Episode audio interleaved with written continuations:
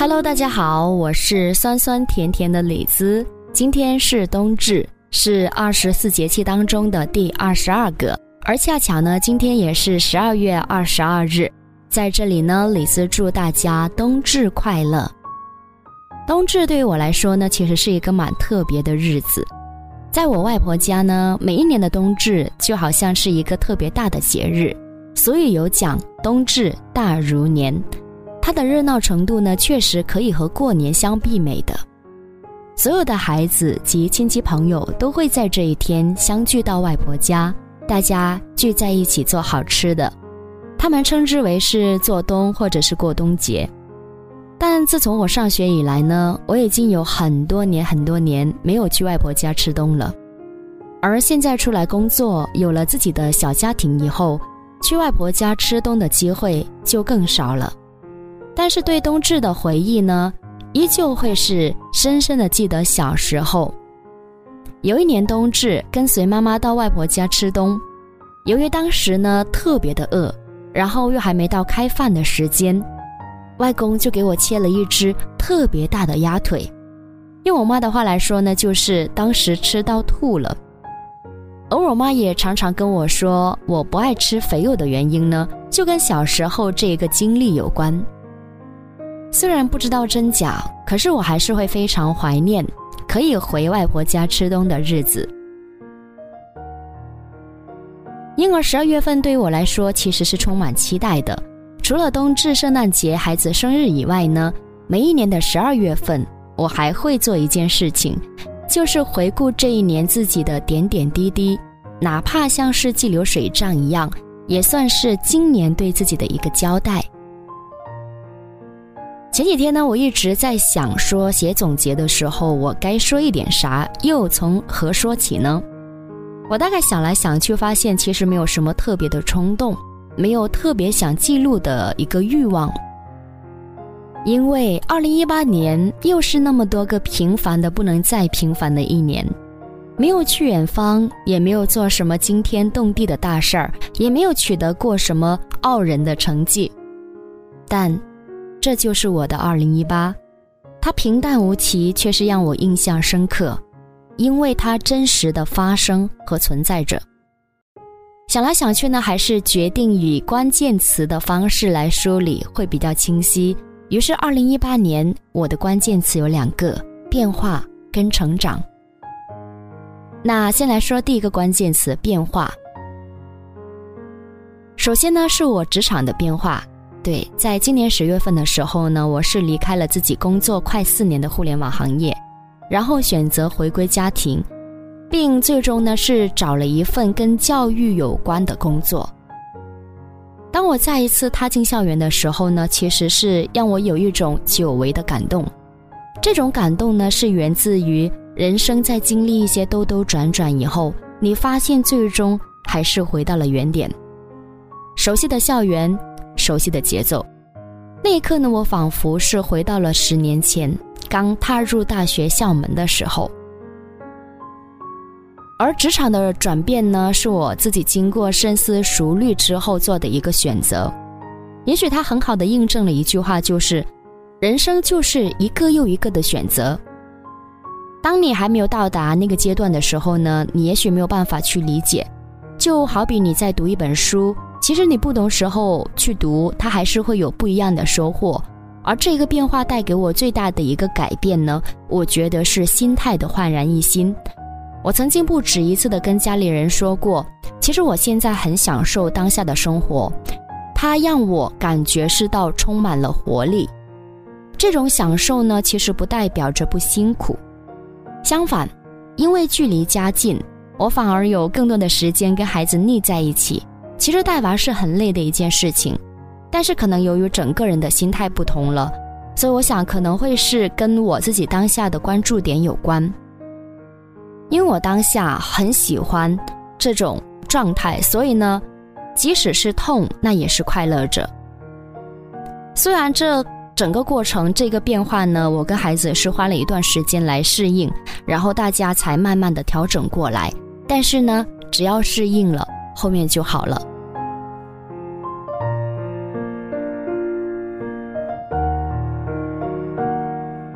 而其次呢是关注到身体的亚健康，像我们久对电脑、肩颈炎呐，或者是腰痛，其实是目前最困扰我自己的两个影响健康的因素。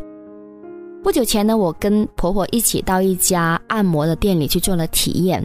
其实老实讲呢，这一次体验非常的不好，源自于是店员其实太急于去销售他们的产品，所以整个过程非常的不舒服。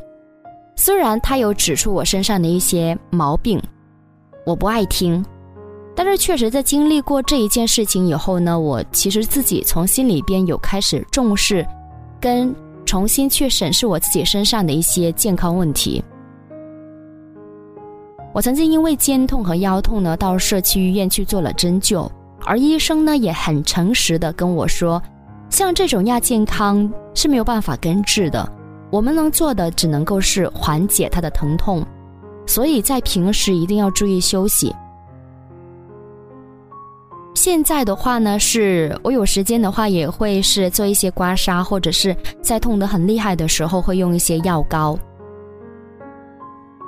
像昨天还有一个刚刚是做了妈妈的表妹来咨询我关于腰痛的问题，我就觉得腰痛真的是不能忽视的一个健康问题，尤其在第一次当妈妈的时候。月子，请一定一定要注意好。你宁可是在坐月子期间能偷懒的就尽量偷懒。你先把自己的身体恢复好了，你才会有基础去照顾孩子。毕竟呢，照顾孩子不是说一个月的问题，而是它是一个很漫长的一个呃过程，它需要你花几年或者说十几年的时间。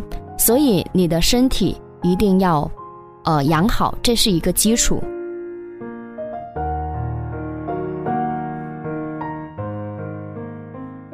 那来谈一下我第二个关键词，就是成长。其实这一年自始至终的话呢，一直离不开的一个关键词就是育儿。现在人人都是自媒体，网络上关于育儿的文章呢也是铺天盖地，满大街都是。有一些文章你确实会是越看越焦虑的。如果没有没有一定的基础的话呢，我们很难分辨其中的真假。而这些往往呢，有时候我们看到了，觉得特别感触，就会用在孩子身上。其实想想也是蛮惊险的一件事情。有些文章他会教你一些很实在的办法，比如说孩子哭了应该怎么说，或者说孩子在外面去撒泼打滚了应该怎么办等等。但这些办法呢，可能用在他家孩子身上是受用的，用在我们家孩子身上不一定受用。所以在探学科学育儿的路上呢，其实我自己也是吃过了一些苦头。那时我常常是看到这篇文章讲的很对，然后就回去又跟家里讲一通，但其实实际上都没有什么效果。所以呢，常常会因为育儿跟家里人起矛盾跟冲突，闹得非常的不愉快，然后自己当下也会非常的焦虑等等。这种状况呢，直到是今年暑假以来呢，是遇到了梁松青老师。梁老师提倡的是慢养育，这一点我是非常认可的。因为本身育儿呢就是一个非常漫长的一个过程，所以在养育小孩子方面呢，欲速则不达，我自己是深有体会。而在今年冬天的时候呢，有幸遇到了陈鑫老师。其实这一路以来，我自己不断的积累，是在不断的更新我自己育儿理念，也是在慢慢释放我的焦虑。这些呢，其实在今年为数不多的十一篇，哦，也有三万多字的育儿文章里边，其实都有所体现。总的来说呢，我在这里的成长是放下了焦虑，然后放慢了节奏，用心去陪孩子成长。而我自己最大的一个进步呢，就是我开始去记录自己的情绪日记，并且是有意识的管理自己的情绪。虽然目前做的还是不够好，因为我也有发现，常常在我感觉特别累的时候呢，我会控制呃不住的去吼孩子，我没有管理好自己的情绪，这是很惭愧的一点。那同时这也说明了，这是我二零一九年继续要努力的一个方向跟目标。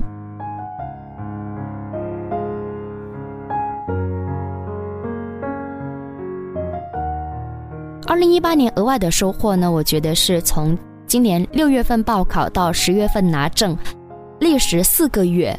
当然这一路以来也是很拼的，毕竟当时为了考科三的时候呢，在初冬的凌晨跟教练一起是练到了凌晨两三点的，所以呢，付出还是会有收获的。最终是所有的考试都一次过，然后终于是拿下了驾驶证，完成了这一件我一直都很想做但一直不敢做，而最终呢是终于把它做完的一件事情。所以在这里的时候呢，还是二零一八年挺为自己感觉到骄傲的。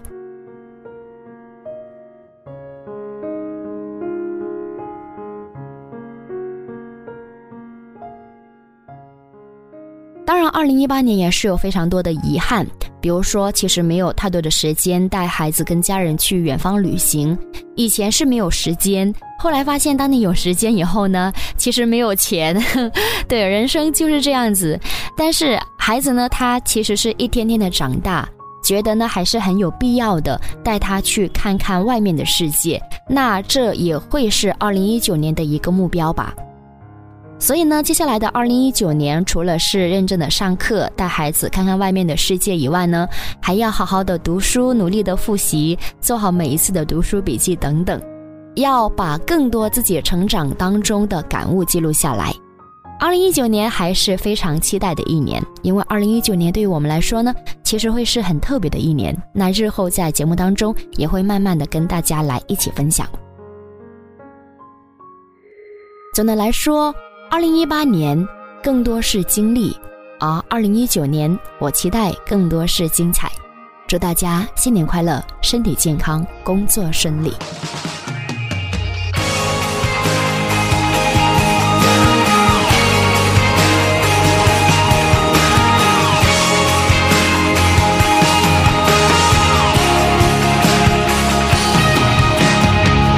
可能回忆掉进了大海。可能有些往事回不来，可能岁月会偷走等待，爱了很久，也许会分开。我们一同喜欢着现在，我们曾经被别人取代，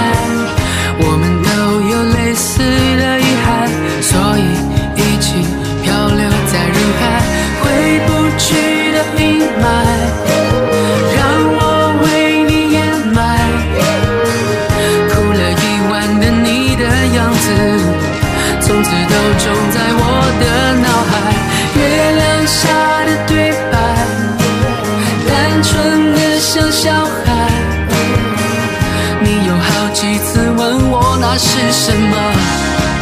这就是爱。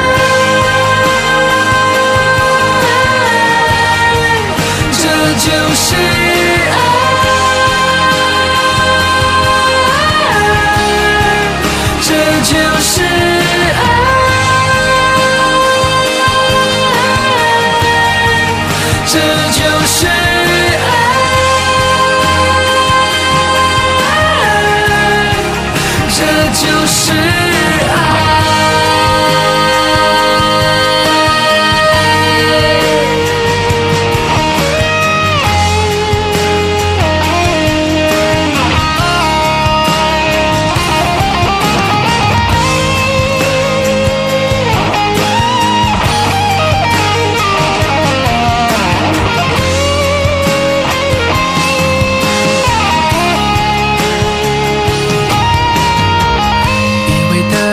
时间的青睐，以为旅途没有了意外，以为每天都会说晚安，但是有你就没有不安，因为想念比谁都厉害，因为寂寞会趁虚而来，因为爱的晴天和阴。